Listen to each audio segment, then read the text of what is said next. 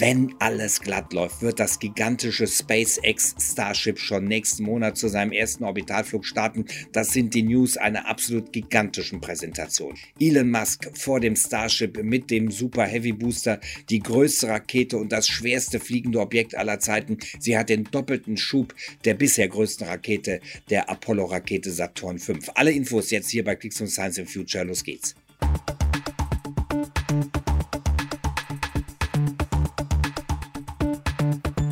Herzlich willkommen. Auch wieder mal ein episches Bild. Im Vordergrund steht Elon Musk vor seinem Werk. Ohne ihn gäbe es sie nicht. Die größte Rakete der Welt, das Starship mit dem Super Heavy Booster. Diese Kombination stellt alles bisher Dagewesene in den Schatten und Musk präsentierte noch mehr absolut mind-blowing Pläne für Starship, denn das macht neben der Größe diese gigantische Rakete absolut konkurrenzlos. Sie ist komplett, komplett wiederverwendbar. Und die Pläne für die nahe, sehr nahe Zukunft von Starship gibt's jetzt hier von mir bei Clicks um Science and Future. Wow, Wow, wow, SpaceX ist auf einem absoluten Erfolgstrip. Es hat laut Elon Musk den heiligen Gral der Raketentechnik gefunden, die schnelle Wiederverwendbarkeit der Raketen. Alleine 50 Starts von Falcon 9 und Falcon Heavy wird es dieses Jahr geben. Es gibt bereits Booster, die mehr als zehnmal gestartet sind und jetzt ist es soweit, denn mit Starship steht eine Revolution an, denn nicht nur, dass die gesamte Rakete wiederverwendet werden kann, Starship kann wieder auf der Erde Erde landen. Im Gegensatz zu Dragon oder Crew Dragon muss das Raumschiff nicht aufwendig nach einem Wassern geborgen werden. Dieses Jahr wird Starship aller Voraussicht nach zum ersten Mal in den Erdorbit fliegen. Und wenn es richtig gut läuft, dann im nächsten Monat in vier bis sechs Wochen. Denn so Musk ist es möglich, dass die Bundesluftfahrtbehörde der USA FAA dann schon grünes Licht gibt. Und auch zu diesem Zeitpunkt könnte man startbereit sein, also technisch. Denn noch gibt es einige Herausforderungen und eine der größten ist die Entwicklung des Raptor 2 Triebwerkes. Es ist eine Fortentwicklung des Raptor 1 Triebwerkes, das, wie Musk sich ausdrückte, eher einem Weihnachtsbaum Spaghetti-Haufen ähnelt. Raptor 2 sei deutlich vereinfacht worden und hier sieht man deutlich, wie effektiv der Elon Musk Algorithmus zur Forschung und Entwicklung ist. Sein Credo, mache Anforderungen weniger dumm, verzichte auf einen Teil oder einen Prozessschritt, vereinfache und optimiere, mache die Fertigung schneller, automatisiere und die Auswirkungen Der ersten drei Schritte sieht man bei Raptor 2 absolut beeindruckend deutlich. Der Weihnachtsbaum-Spaghetti-Haufen ist weg.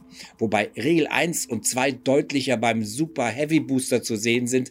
Bei Falcon 9 sind die Gitterflossen beim Start noch angeklappt. Beim Super Heavy Booster wurde diese Mechanik weggelassen, weil sie gar nicht gebraucht wird. Sie ist einfach unnötig und genauso ist auch der Weihnachtsbaum-Spaghetti-Haufen bei Raptor 2 verschwunden. Allerdings gab es in den letzten Wochen Äußerungen von Musk, die auf große Probleme bei der Entwicklung von Raptor 2 schließen hatten lassen und die und das autonome Fahren bei Tesla sind momentan seine größten Baustellen. Priorität hat aber wohl Raptor 2 momentan bei Musk, denn er hat seinen Hauptwohnsitz hier zur Starbase in Boca Chica verlegt. Allerdings gibt es laut Musk nur noch ein Problem bei Raptor 2. Die Brennkammer habe während der gesamten Brenndauer das dringende Bedürfnis zu schmelzen. Hier sei man noch dabei, die verschiedenen verschiedenen Kühlverfahren auszutarieren, sodass das nicht geschehen würde. Ansonsten ist wohl alles ready. Auch den komplizierten Hitzeschutz für den Wiedereintritt von Starship, die Hitzekacheln, könne man inzwischen robust zuverlässig und vor allem preiswert fertigen,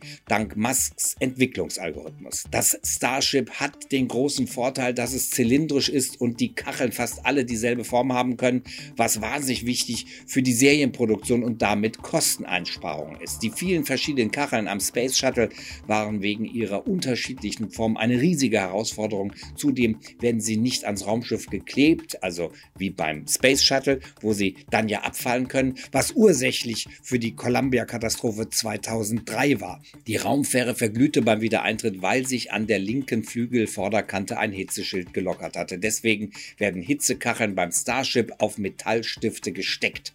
Das Problem sind allerdings die speziellen Landeklappen und deren Scharniere am Starship, die sogenannten Elonerons, nach Elon Musk benannt. Sie müssen speziell abgedichtet werden. Allerdings wird das durch die Stahlkonstruktion erleichtert, denn Stahl schmilzt bei deutlich höheren Temperaturen als die Aluminiumhülle des Space Shuttles.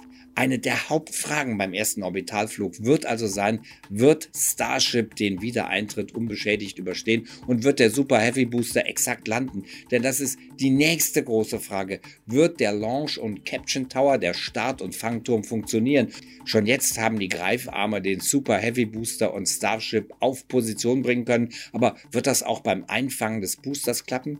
Der Booster soll nämlich direkt neben dem Tower und optimal direkt in den Greifarmen landen und es gibt wieder Planänderungen. Bei den 33 Raptor-Triebwerken des Heavy Boosters bleibt es. Allerdings soll Starship jetzt statt sieben neun Triebwerke bekommen, auch um bei einem Problem den Startturm allein ohne Booster verlassen zu können und so die Crew zu retten. Denn Notfalltriebwerke wie bei Apollo oder der Crew Dragon wird es nicht mehr geben können. Starship ist dafür zu schwer.